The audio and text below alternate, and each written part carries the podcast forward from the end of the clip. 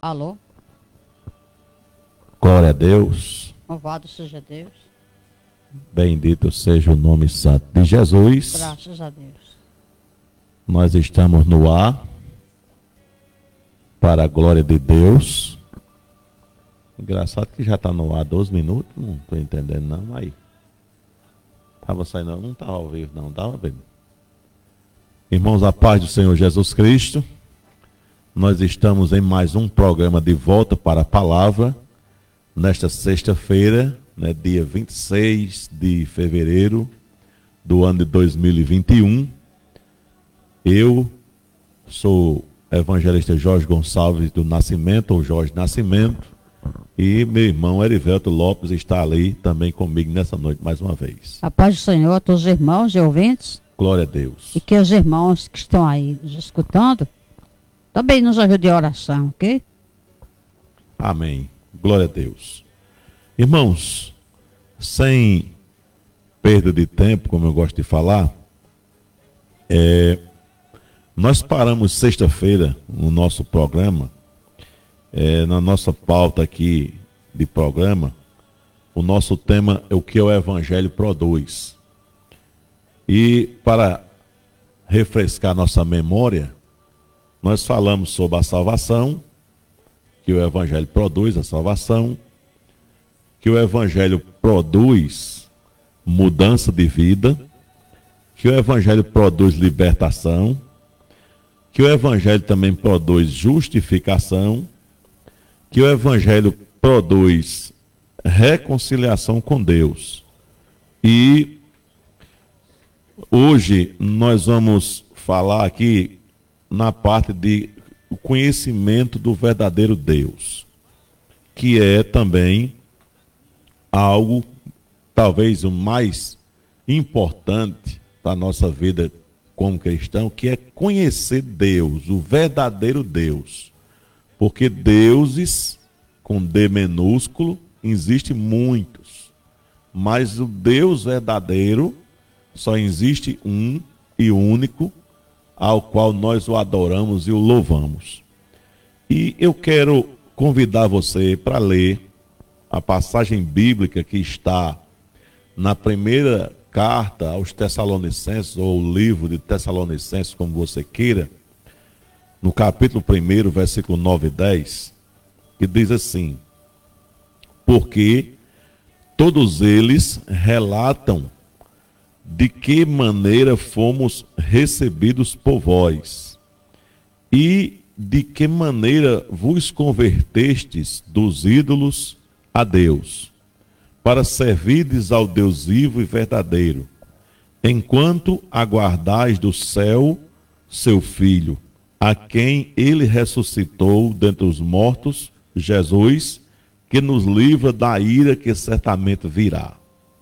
Queridos irmãos, é, apóstolo Paulo escreveu essa carta aos Tessalonicenses e, entre outras coisas, ele, aqui no início do capítulo primeiro, ele fala de como a fé dos Tessalonicenses estava é, bem plantada, vamos dizer assim, e de tal forma que era conhecida pelo mundo da época. As pessoas sabiam da fé, como o evangelho entrou na vida dos tessalonicenses é, naquela época. E Paulo escreve a respeito disso é, para eles, elogiando a igreja, não é isso, Elivelto? Com relação à fé que eles tinham muito bem plantadas em, em Cristo Jesus.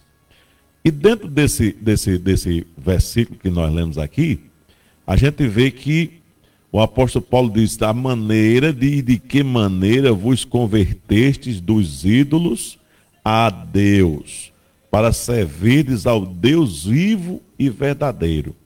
Então é nesse ponto aqui nessa noite que nós aqui vamos estar procurando meditar, vamos dizer assim, bater um papo aqui, eu e irmão Erivelto, sobre o conhecimento do Deus verdadeiro ou do verdadeiro Deus. E nada melhor para a gente começar do que falar que Deus, ele é real, ele existe. Apesar de existir pessoas que estão aqui no mundo de Deus, totalmente dependente de Deus também, mas que preferiram crer numa mentira que eles mesmos criaram. Que tem pessoas conhecidas como ateus e outros que existem, né? Que acreditam que Deus não existe. Eles preferiram acreditar que Deus não existe. Só que a Bíblia, ela não procura nos oferecer qualquer prova racional quanto à existência de Deus. Pelo contrário, a Bíblia, ela já começa tomando a sua existência como pressuposição básica, certo? Em Gênesis capítulo 1, versículo 1, está escrito lá, no princípio, Deus. Né, Edivelto? No princípio, Deus. Deus. Porque essa colocação do, do livro de Gênesis, como você mesmo disse aí há pouco, pressupondo a ideia de Deus já ser uma realidade, como de fato ele é. Agora, os que dizem não crer em Deus, os que se declaram ateus, eles o fazem não porque Deus não seja uma realidade, mas porque é uma crença preferencial. Porque Deus é uma realidade. Esta realidade, como nós iremos ver, ela está revelada não só nas escrituras sagradas, a Bíblia, como as evidências dele estão aí na criação, na natureza. Pode seguir, Evelto. E o, o Salmo, dá um salmo da Bíblia, né? Que fala, o Salmo 14, a colocação do salmista é: Disse o nécio no seu coração: Não há Deus. Veja bem, o salmista afirma que o nécio, aquele que é insensato, diz no seu coração: Não há Deus. Quer dizer, é uma escolha. Como a fé é uma escolha também. Então, a, o ateu é aquele que escolheu não crer nesse Deus, ou por preconceito, ou por algum motivo de rejeição pessoal, que leva ele a essa decisão. Mas Deus é uma realidade incontestável. Estão as evidências na criação e as escrituras sagradas é o livro por excelência que revela a existência desse ser supremo chamado Deus, cuja realidade é patente na criação, é manifesta na criação, como Paulo diz aos Romanos, a sua sabedoria como seu eterno poder está claramente manifestada pelas coisas que foram criadas. Glória a Deus por isso. Então, Deus, ele existe. A Bíblia já começa com essa pressuposição. Ele é o ponto de partida. E por toda a Bíblia, como Erivelto já colocou, há evidências substanciais em favor de sua existência. Certo?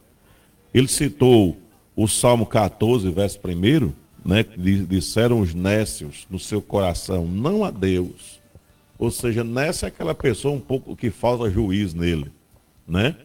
E o Salmo 19, o verso 1, diz assim: Os céus manifestam a glória de Deus e o firmamento anuncia as obras de suas mãos.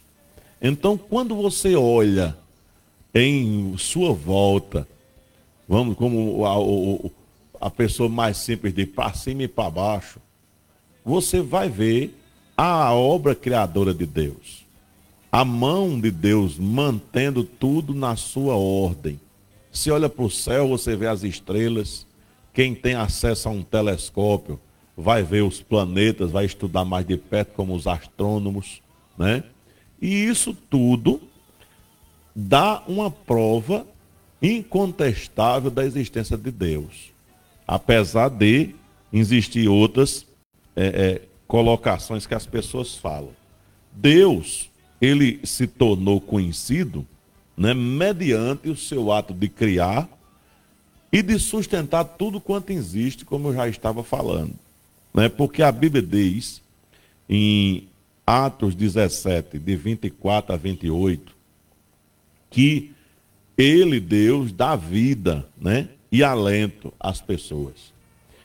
É, ele também alimenta as pessoas e traz alegria para as pessoas, está em Atos 14, 17. Então, essas ações, acompanhadas por palavras né, que interpretam o seu significado e a relevância disso, fornece para nós um registro que explica a sua presença e propósito aqui, certo? Deus, ele também revela a sua existência através do ministério dos profetas, dos sacerdotes, dos reis e dos servos fiéis do Antigo Testamento. Não é isso, Edilberto?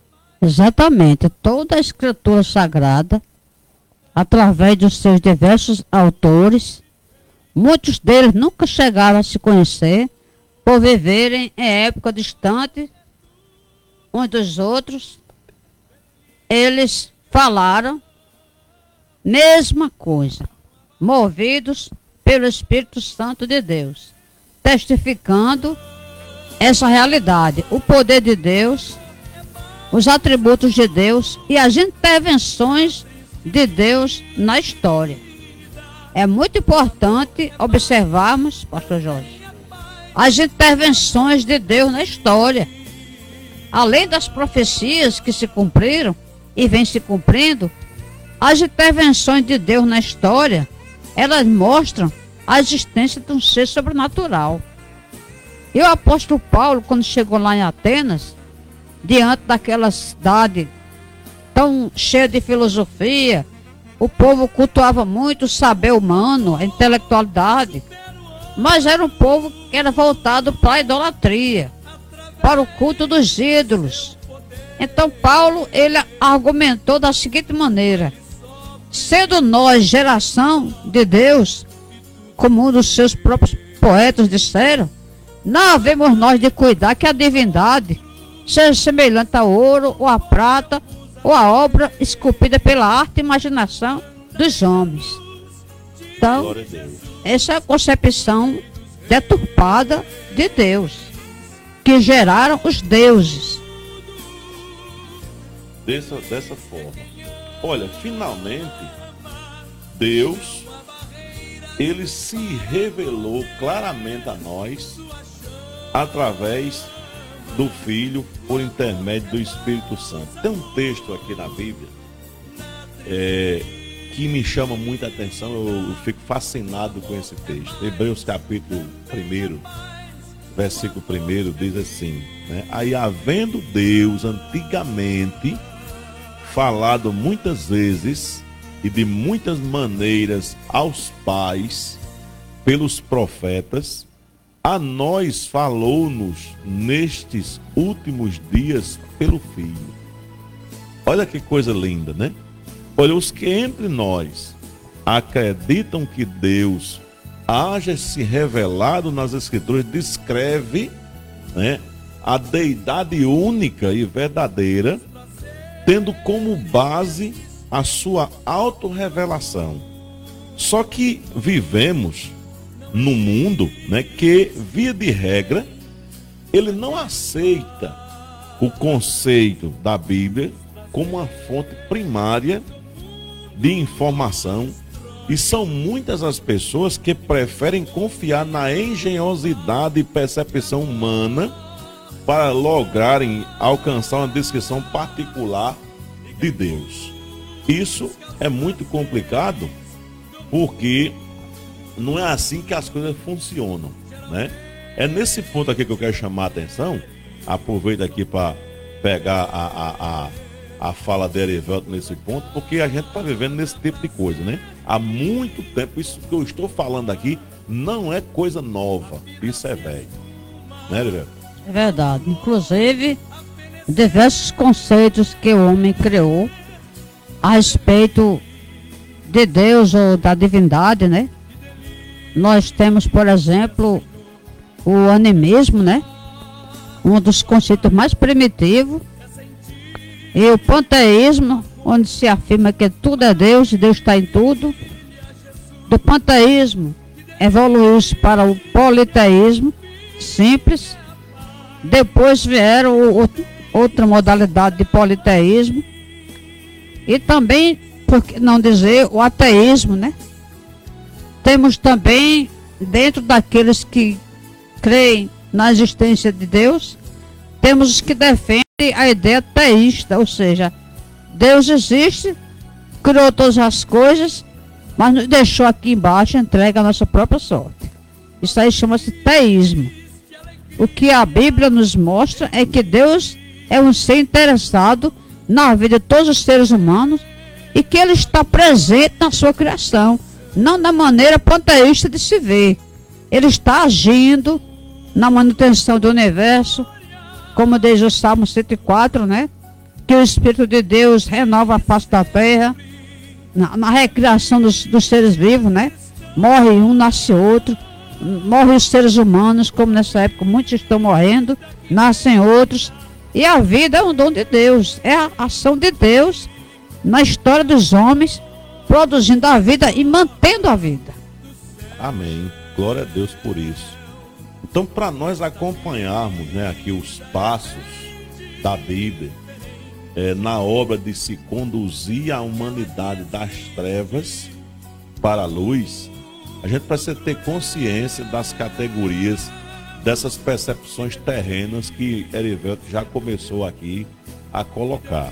Né? Então, sob o ponto de vista secular, quando nós falamos de ponto de vista secular, nós queremos dizer do ponto de vista humano, não é do ponto de vista bíblico, o ponto de vista humano. Em outras palavras, é o que o ser humano acha, que ele acredita, assim, de acordo com suas concepções, que logicamente carregadas de, de, de falhas, né? Porque o Verdade. ser humano está na queda do pecado, então o ser humano não é perfeito. Então tudo que ele concebe na sua mente, né, é, é concebido na sua mente, não é perfeito.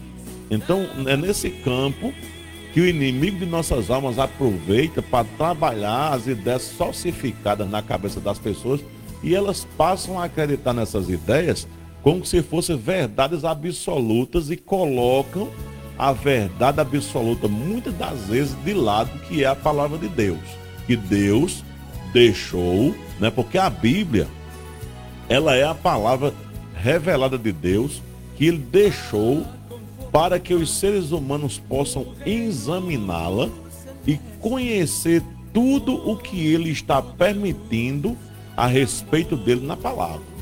Porque o que Deus quer que a gente conheça dele está na palavra de Deus, na Bíblia.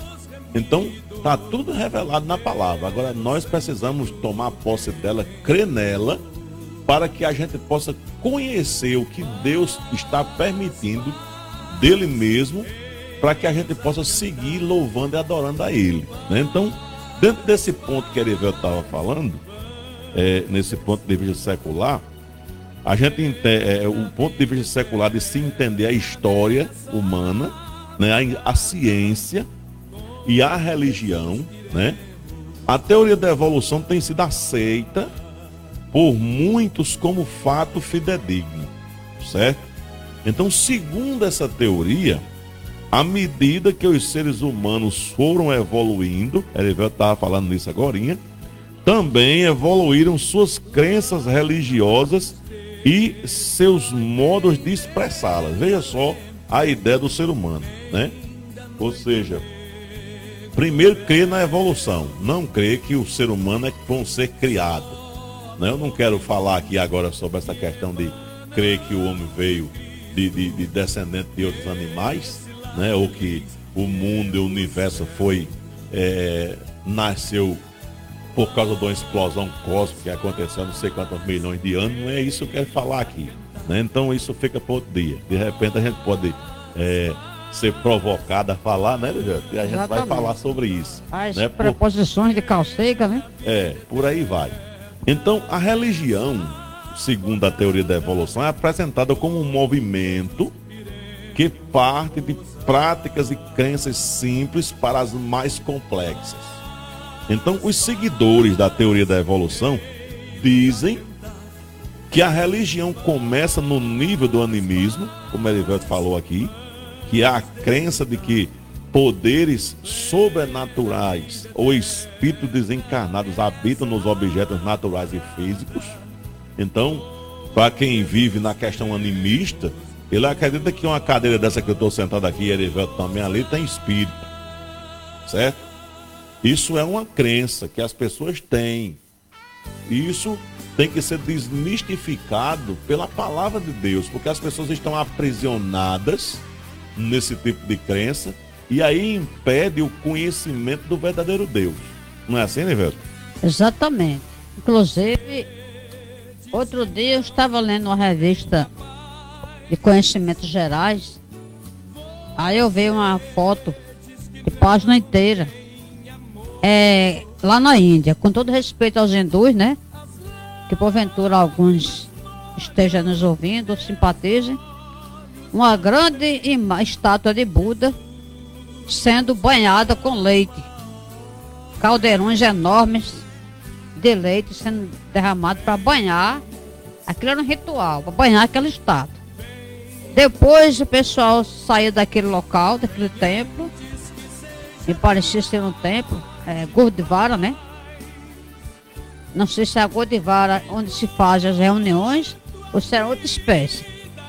Aí aquele leite azedava ali, juntava moscas, os ratos vinham e outros insetos. E a gente vê que nível, que concepção do ser humano que atribui àquele personagem poder de divindade ser homenageado dessa maneira, é, digamos assim, insalubre, né? É complicado. Complicado. Então veja só. Tais espíritos, segundo suas próprias vontades malignas, teriam influência sobre a vida humana. Depois o animismo evoluiu-se até transformar-se no politeísmo simples, que nessa crença certos poderes sobrenaturais são considera- considerados a, ou concedidos às deidades, né? Então o passo seguinte, ainda segundo os evolucionistas, é o enoteísmo. O que é, que é isso? É uma das deidades que se acredita na da concepção anterior que eu falei, atinge uma posição de supremacia sobre todos os demais espíritos e é adorada em detrimento das outras. Ou seja, é como se é, existisse vários deuses, é, sendo alguns já, por causa da supremacia adquirida, mais poderosos do que o- o- os outros. Né? É um negócio complicado porque fica parecendo aquela coisa do, do é, Monte Olimpo, na Grécia, né? Onde Zeus É. é, comanda os demais grega, deuses. né? E ele é o mais poderoso e, e por isso tem o comando, né? Então, é, depois disso, vem a questão da monolatria. Porque se dentro dessa teoria um Deus alcança uma preeminência, como nós estamos falando aqui, logicamente as pessoas buscam é, adorar o mais poderoso, então aqueles que são menos poderosos vão ser, logicamente, os menos adorados, porque existe um mais poderoso que está em evidência e vai ser mais buscado por causa que, teoricamente, ele tem mais poder. A hierarquia dos deuses, né? É. Inclusive, só para fazer um complemento, alguns estudiosos como Dr. Angus, Dr. Goodman e outros, eles disseram nos seus escritos, né, que trazendo uma ilustração de como se formatou essa ideia dos deuses. Digamos que um ser primitivo lá na Roma Antiga, andando lá pela, pelo interior, presenciou o fenômeno de uma erupção vulcânica. E ele concebeu imediatamente que aquele fenômeno natural tinha ligação com o ser sobrenatural.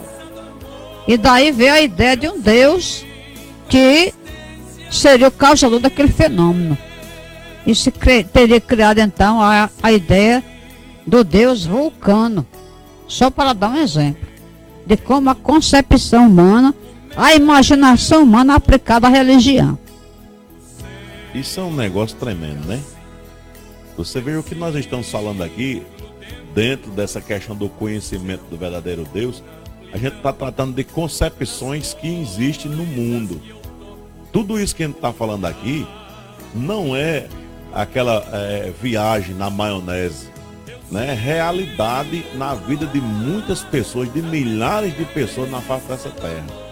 E como nós estamos falando aqui para o mundo, né? Porque é, a internet ela alcança o mundo, talvez alguém esteja aí aprisionado por alguma é, teoria desse tipo, pensando que é a verdade. Meu irmão, deixa eu te dizer uma coisa aqui. Olha, isso não é a verdade. A verdade é a que está revelada nas Escrituras a respeito de Deus. Quando você for ler as Escrituras, você está de posse da verdade.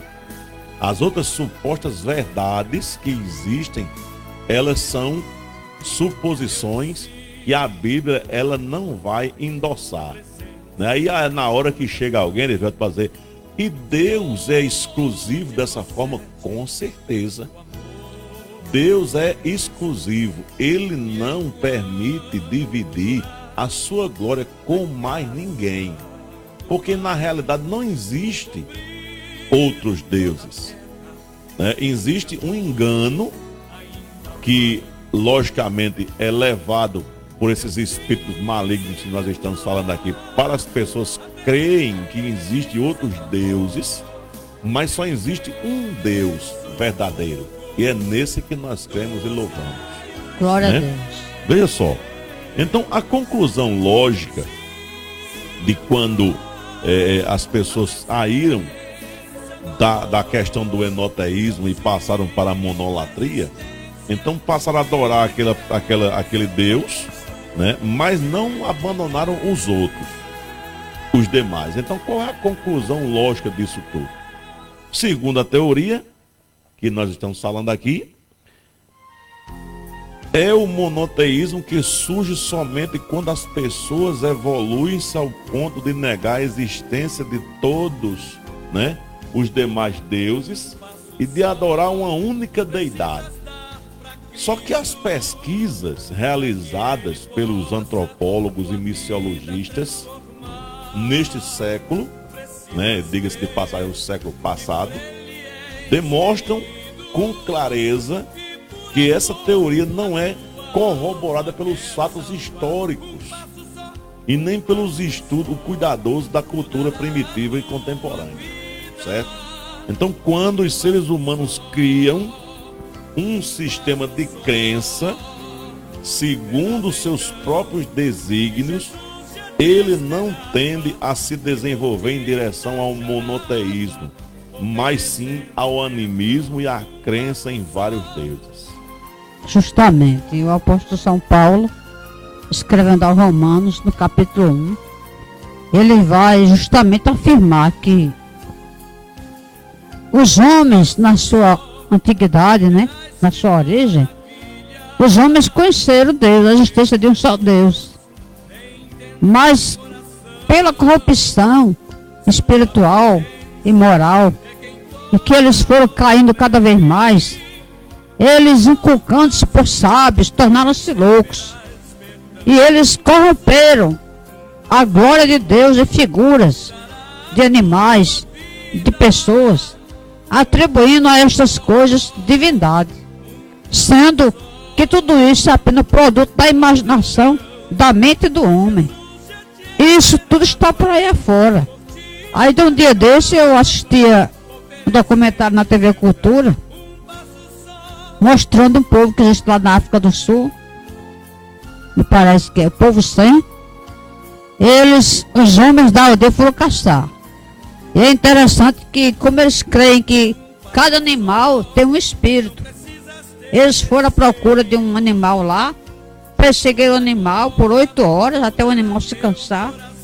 E aí mataram o animal. Depois que o animal morreu, constatada a morte, eles fizeram um ritual e pegaram parte da terra onde o animal caiu e jogaram como uma espécie de oferenda para que o espírito daquele animal permanecesse naquela terra e outros animais continuassem existindo para a manutenção deles. Isso é a crença têm. Isso é uma ideia que alguém plantou no início. Uma ideia que não tem fundamento nas escrituras, né? É. Porque foi coisa projetada pela mente humana. Veja só. Então depois que as pessoas vão para a questão do animismo, então qual é a tendência perigosa que geralmente as pessoas vão cair? Vai cair na questão do sincretismo. Ou seja, o que é o sincretismo religioso? É a fusão de cultos religiosos ou de elementos culturais diferentes com acomodação entre seus elementos, acrescentando-se a este deidades recém-descobertas ao conjunto das que já são adoradas. Aí eu me lembro, sabe de que, velho? Quando Daniel e os seus amigos estavam cativos na Babilônia, e houve aquele problema lá da a estátua de 27 metros que Nabucodonosor mandou fazer. E aí os três amigos de Daniel não adoraram a estátua e foram é, para o, o, o, a fornalha. E quando ele viu é, o quarto homem na fornalha, ele ficou espantado. Eu não botei, não botei três homens, mas estou vendo quatro, e foi aquela coisa toda lá. E depois, no, no, no, na sequência do livro de Daniel, ele vai escrever né, que Nabucodonosor, Daniel relata o, o, o, decreto de Nabucodonosor que em todo o império babilônico se adorasse ao Deus de Daniel, né? Ou seja, aí quando alguém desavisado lê aquilo ali, aí pensa que Nabucodonosor tornou-se um cristão. Na realidade, ele não tornou-se um cristão, ele acrescentou na mentalidade dele mais uma divindade para ser adorada, porque ele viu o poder de Deus na fornalha que não permitiu que o fogo queimasse os três jovens. Então, isso é um exemplo de sincretismo. Quando você vai observar lá a, o resto da história, você vai ver que ele continua sendo o mesmo Nabucodonosor, fazendo as mesmas coisas e não se viu nenhum tipo de mudança como se vê na vida de Daniel dos três amigos. Né? Porque os três amigos de Daniel e, e Daniel, eles demonstraram sim que adoravam um único Deus.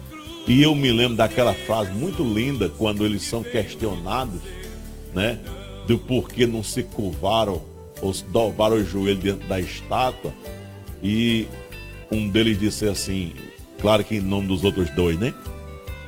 Fica sabendo, ó rei, que nós não nos encurvaremos dentro da tua estátua. Se o nosso Deus quiser nos salvar, ele nos salve. Mas se ele também não quiser nos salvar, nós não vamos dobrar nosso joelho. Ou seja, isso é fé e convicção em um único Deus. Aí, nessa questão de sincretismo que a gente está falando aqui, a gente vê hoje como as pessoas são. É, como é que eu vou chamar aqui? Voláteis, eu não sei se é a palavra correta para falar de como as pessoas mudam. Volúveis. Volúveis, né? Volúveis. Como as pessoas mudam de posição, né? Quando as coisas não estão do jeito que elas querem. Você vê tem pessoas que adoram, né? Vários deuses, né? São devotos de, de determinados santos, etc. E tem gente que é devoto de tudinho, se brincar. De todos eles. Porque se atribui a cada uma dessas pessoas que eles são responsáveis por operar milagres e maravilhas, com todo respeito às pessoas que creem nisso. E tem gente que diz, eu creio nesse aqui, mas se esse não resolver, eu vou para o outro, né? E daqui a pouco é, as pessoas estão crendo em tudo, e se a religião convencional não, não, não resolver, o camarada vai para mais oculta, e por aí vai, porque as pessoas na verdade querem é que essas divindades resolvam os seus problemas, quando na verdade eles deviam que era no único Deus e verdadeiro e acabar com esse sincretismo religioso que existe, né? E para não deixar barato aqui, porque como eu já disse aqui desde o primeiro programa, que a gente não está aqui para brincar, a gente está aqui para falar a palavra de Deus é a verdade. Também existe sincretismo religioso, sim, em muitas igrejas evangélicas, né? Exatamente. Muito sincretismo mesmo, entendeu? De, de, de vassoura, tapete, sabonete, eu já ouvi de tudo. Nesse pouco tempo de vida que eu tenho na face da terra. E os camaradas são criativos. Não é brincadeira, não. Tem, tem sempre uma novidade oferecida no mundo é, é, é religioso para enganar as pessoas que estão é, desavisadas. Mas também a gente está aqui para avisar você que você deve crer em Deus. Sabe por quê? Porque, meu irmão, eu vou até me aproximar da câmera aqui para falar mais perto para você. Deixa eu dizer uma coisa a você aqui, meu filho. Olha, preste atenção. Olhe bem para mim. Olhe, nenhum objeto, nenhum elemento que alguém diga que tem algum poder ou que está ungido, que você leve para sua casa para resolver seus problemas, isso não é verdade. Deus não apoia esse tipo de coisa. A palavra de Deus não endossa esse tipo de prática. Isso para mim é charlatanismo e engano para as pessoas que estão muitas das vezes sofridas, necessitadas de Deus de verdade.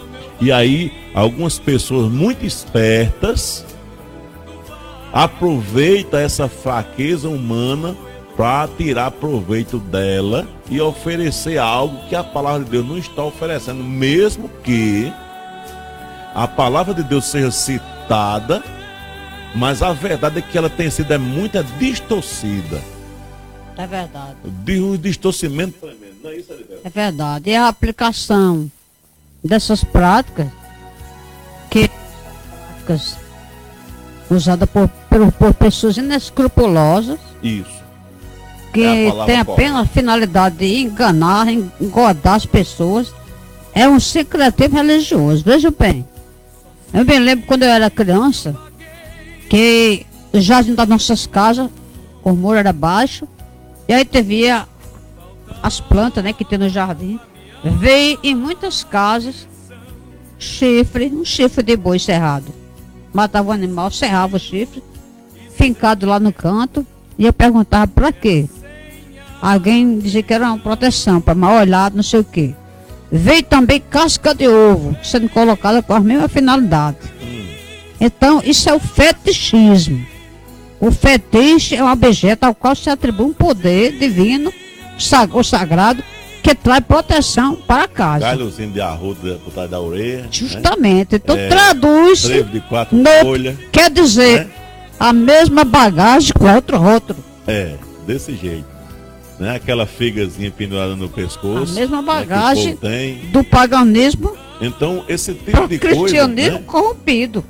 Me, me perdoa a expressão, é, mas eu não encontro é outra. Uma, é, uma, é uma situação eu não é uma corrupção. Olha, Deus, Deus não está endossando esse tipo de coisa. Aí você pode perguntar assim, mas, irmão Jorge, por que é que Deus permite isso tudo acontecer? Deixa eu dizer para você. Deus permite para provar os corações, para saber se as pessoas estão de fato em busca dele mesmo, sabe? É por isso que Deus permite que tais coisas aconteçam aqui na face da terra. Mas deixa eu te dizer uma coisa: Deus está de olho nisso tudo, sabe? E aí é quando, Erivelto, eu me lembro do Evangelho de Mateus, no capítulo 7, se eu não estou enganado, versículo 21, quando alguém vai dizer assim: Mas Senhor, nós não expulsamos demônio, mas Senhor, nós não curamos em teu nome. Aí Jesus vai dizer assim para essas pessoas que morreram nessa situação: Apartai-vos de mim, maldito, porque eu não conheço vocês. Ou seja, mesmo que alguém passe o dia todinho falando no nome de Deus, mas enganando e tendo outros propósitos, um dia, se ele morrer nessa situação, o fim vai ser complicado. Muito complicado. Com certeza. Viu? Mas vamos continuar aqui. Olha, Em contraste com a evolução, temos a revelação. Servimos a um Deus que tanto age quanto fala. O monoteísmo não é o resultado do caráter humano evolucionário, como a gente falou aqui na, teo, na teoria que a gente estava examinando, mas é o desvendamento que Deus fez de si mesmo.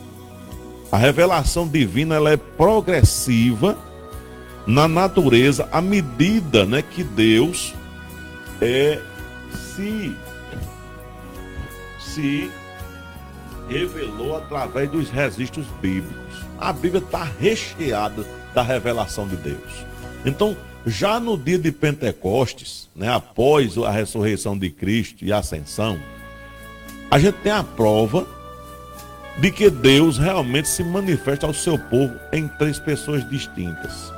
Né? Nos tempos do Antigo Testamento, a prioridade era estabelecer o fato de que há um só Deus, em contraste com inúmeros deuses cultuados pelos vizinhos de Israel, em Canaã, no Egito e na Mesopotâmia. Então, o que, é que aconteceu naquele tempo aqui em rápidas palavras, porque a história é grande. Quando você vai estudar o Antigo Testamento e examinar as nações vizinhas de Israel. O sincretismo era grande, a idolatria era terrível e Deus não estava de forma alguma compactuando com aquele tipo de prática que existia no meio daquele povo naquele tempo.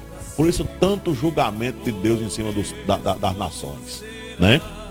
Então, através de Moisés, foi dito uma palavra interessante né? Ouve Israel. O Senhor nosso Deus é o único Senhor. Deuteronômio 6,4. Veja só. A existência de Deus e sua atividade, porque como Erivelto colocou aqui ainda há pouco, Deus não está parado. Deus está trabalhando.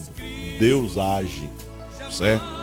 A atividade contínua dele né, não dependiam do seu relacionamento com qualquer outro Deus ou criatura. Pelo contrário, nosso Deus podia simplesmente ser optando por chamar o homem a estar ao seu lado, como ele tem feito até hoje. Né, Exatamente. Né, Inclusive, essa passagem é o texto-chave do, do, do Pentateuco, que é quem os judeus têm e que fala sobre a crença em um único Deus para se contrapor ao politeísmo que havia entre as nações em volta. Porque a revelação de Deus é progressiva. Isso. A ideia da trindade, ela vem com a progressão da revelação através de Cristo. E hoje nós, pela fé, como cristãos, vivemos uma vida espiritual e compreendemos os conceitos espirituais de Deus. Coisa que o judeu da época não tinha essa compreensão, é. porque a revelação estava no processo de início. Então, Moisés, usado por Deus, né? Falou essa palavra, chamar Israel, Adonai Elohim errado, Adonai Elohim. Ou seja, o Senhor é o único Deus. Os que entendem melhor hebraico que queiram me corrigir. É. Eu, eu, como diz eu, eu creio no que ele disse, né? A hebraica aqui foi, foi, foi forte, como diz aqui uma, uma irmã nossa. Glória a então, Jesus. Então, ainda aqui, quando eu disse ainda há pouco, ele optando por chamar o homem a estar ao seu lado, não porque ele precisasse do homem, mas porque este precisava de Deus, é um conceito que tem sido deturpado nesses últimos tempos. Porque eu fico, eu posso dizer aqui, indignado, quando eu vejo pregadores da palavra de Deus oferecendo Cristo Jesus como se fosse aqui, aquela mercadoria da, da hora da xepa, sabe, na feira. Quem não conhece a hora da xepa é aquela hora do fim de tarde que o, o feirante tá doido para se livrar da mercadoria para não levar para casa. Conhecido também né? como hora do rebutai, né? É. Doido para não levar para casa a mercadoria e dá por qualquer preço. sabe?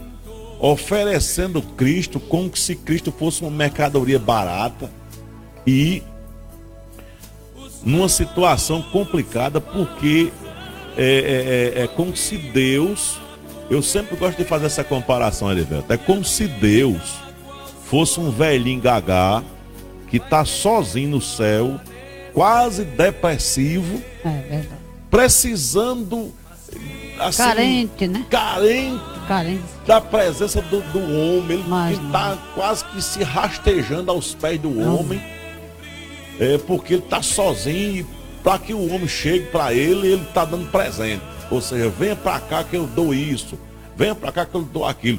Eu não estou aqui, é, irmão, condenando ou desacreditando no abençoar de Deus. Deus ele pode fazer o que ele quiser, ele pode abençoar as pessoas que ele quiser, na hora que ele quiser. O que eu estou aqui falando é que ele é soberano. E nós devemos buscá-lo não pelo que ele pode fazer por nós, mas pelo que ele é. É pelo que ele é Exatamente. que nós devemos buscá-lo, adorá-lo e amá-lo e entregar a nossa própria vida por ele.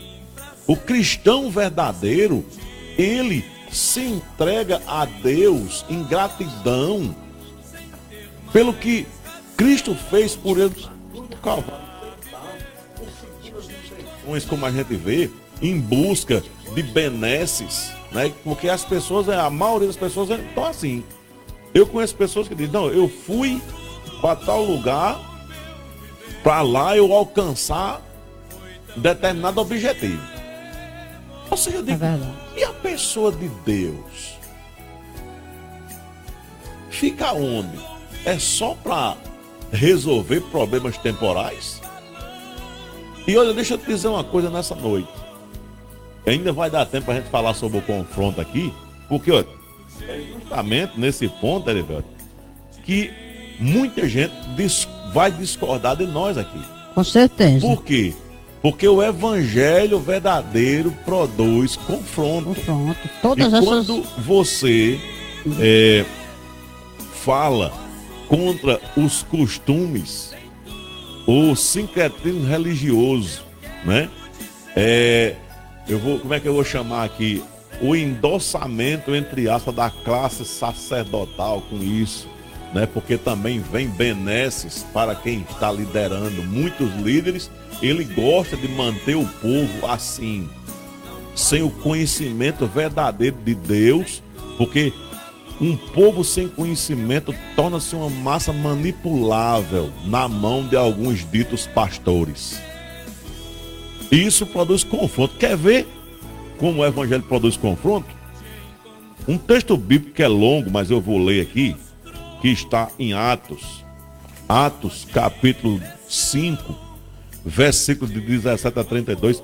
Escute isso aqui. Eu vou ler isso aqui. Eu vou até soltar minhas folhas aqui. Para a gente ler isso aqui melhor.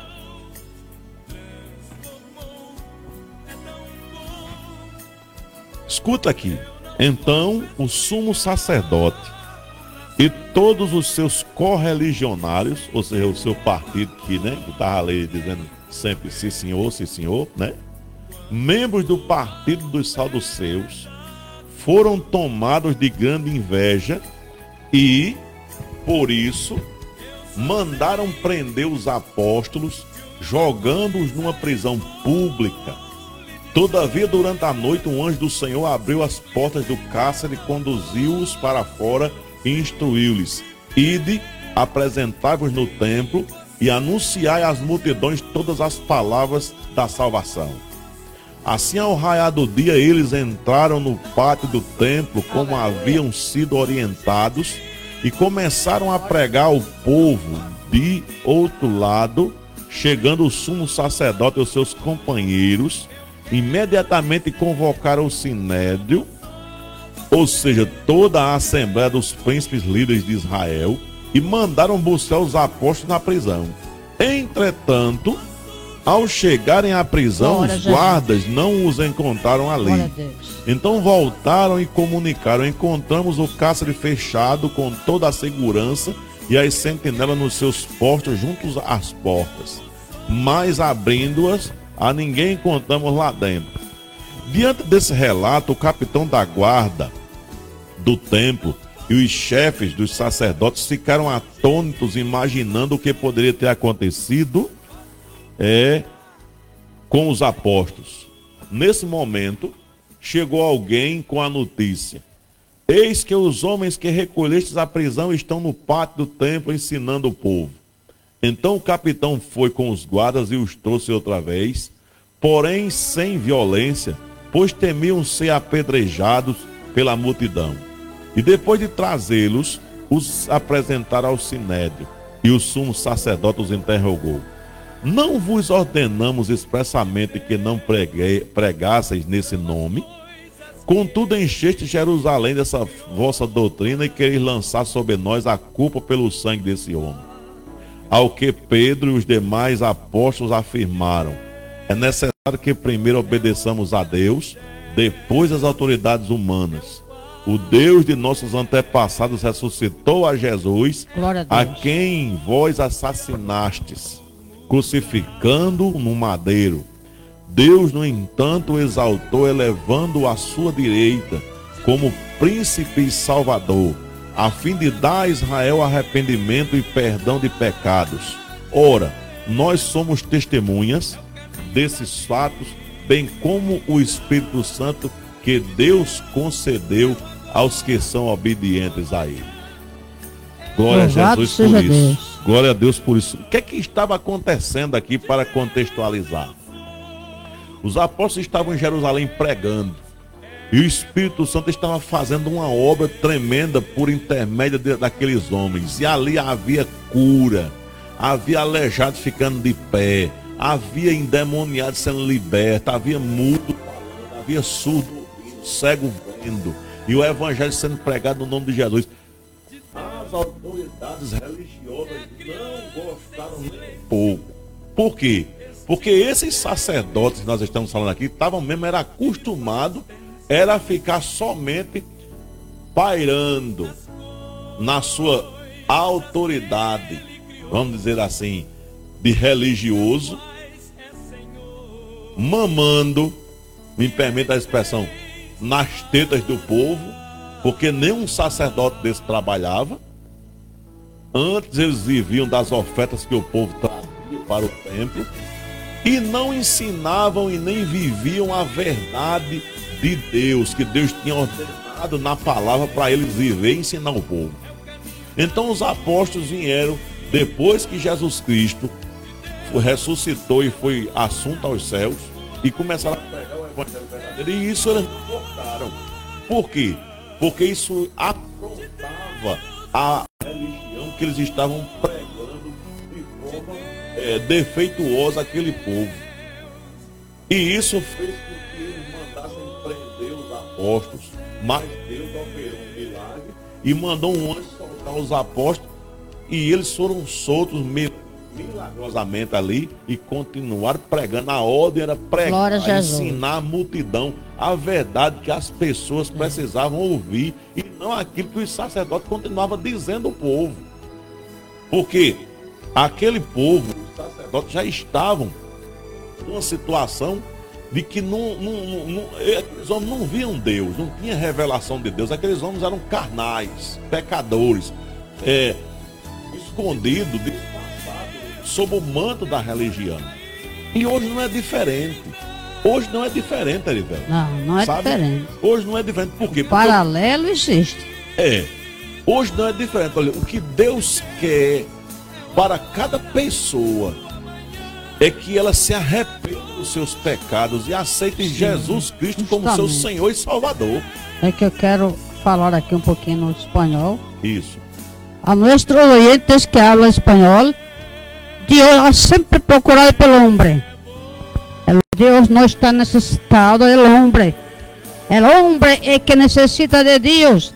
É Deus le invita arrepender-se dos pecados, entregar tua vida a Jesus, para você conhecê-lo e ser salvo pela glória de Deus. Desse jeito. Ou seja, Deus, ele busca o homem. Deus sempre quem dá o primeiro passo é Deus. Agora, Verdade. nós, os seres humanos, estamos é, muitas vezes fugindo de Deus. Olha, meu filho, meu irmão, se você está fugindo de Deus, para essa fuga. Deus é a pessoa mais interessada em fazer com verdade. que você seja uma nova criatura. Como eu disse, ele não está necessitado, É. mas ele procura pelo homem. Procura pelo homem, não porque ele está lá no céu depressivo precisando da sua companhia. Não, é porque ele ama você e quer transformar a sua vida. Então, meu irmão, nessa noite eu espero que você tenha entendido esse nosso pequeno papo aqui. Eu e a que está aqui né? E vocês participando pelo chat aí, Pedro está falando com vocês. É, quero convidar você para acessar as redes sociais que nós temos, né? Como é, o Instagram, nós temos alguma coisa lá, nós temos o nosso canal, o, né? O Evangelista Jorge Nascimento, procura lá que nós temos algumas mensagens né? Essa, esse vídeo de hoje a gente transfere para lá porque tem pessoas que não têm Facebook, Instagram, mas tem YouTube, por isso que a gente coloca lá. E você divulgue, você é, compartilhe nossos vídeos, porque as pessoas precisam ser alcançadas pelo poder da palavra. É verdade. Então, nessa noite nós queremos encerrar o nosso programa aqui com uma oração essa noite né, e pedir a Deus que Ele nos ajude a viver Sua palavra, nos ajude a entender a Sua vontade pela Sua palavra. Glória a Deus. Porque se não for pela palavra, tá tudo errado. Tá tudo complicado. É pela palavra de Deus que Deus se revela para nós e faz com que essa palavra faça morada no nosso coração e o Espírito Santo nos ajuda a viver essa palavra dentro de um processo de santificação que vai terminar um dia no céu juntamente com Jesus. Vamos orar nessa noite. Amém. Pai querido, em nome de Jesus. Glória a Deus. Louvado Nós estamos aqui nessa noite, encerrando Graças, o programa de Senhor. volta para a palavra, aqui pelo Facebook. Deus abençoe a todos que E nós ouvindo. pedimos que a tua bênção, Pai, eh, Senhor seja derramada sobre cada um Cada que está coração. conosco, nome de sobre Jesus. aqueles que vão nos ver e nos ouvir Para depois que esse santo vídeo estiver gravado. Que Deus abençoe. Que a tua Todos. palavra ela seja revelada para as Cristo Jesus. pessoas. Que as pessoas te busquem não pelo que o Senhor pode dar a elas, mas Sim, pelo sim. que o Senhor é, Pai. Porque tu és Tu Deus maravilhoso. tremendo. Tu és Deus poderoso. Aleluia. O Senhor merece, Pai, Aleluia. receber o nosso Graças a louvor e a Deus. nossa adoração aqui Louvado neste lugar. Porque tudo, Pai, nós dependemos de Ti. Por isso nós te louvamos nessa noite. Glória a Abençoa todos os que estão nos Aleluia. vendo e escutando, Pai. Visita os que Hum. estão doentes, Pai, nos Cura, hospitais, não somente, Liberta Pai, enfermidade, com Covid-19, mas com as outras enfermidades, porque enfermidade. só existe Covid-19. Nós colocamos Muitas todos nas tuas mãos. Tenha misericórdia de toda glória. Os que estão padecendo numa- num leito de UTI nessa hora. Pai. Meu Deus, se revela para essas pessoas. Em nome de Jesus, Oh, Pai. Pai. Continua conosco. Deus, em nome de Jesus, eu te agradeço, Pai, nesse momento. Amém. Que o. Senhor Jesus continue abençoando a sua vida e que você s- entenda a palavra de Deus. Deus te abençoe, meu irmão, em nome de Jesus. E até a próxima sexta-feira, se Deus quiser, nós vamos estar aqui, eu e meu irmão Erivelto, em nome de. Jesus. Amém, Erivelto? Graças. Deus abençoe a todos em nome de Jesus.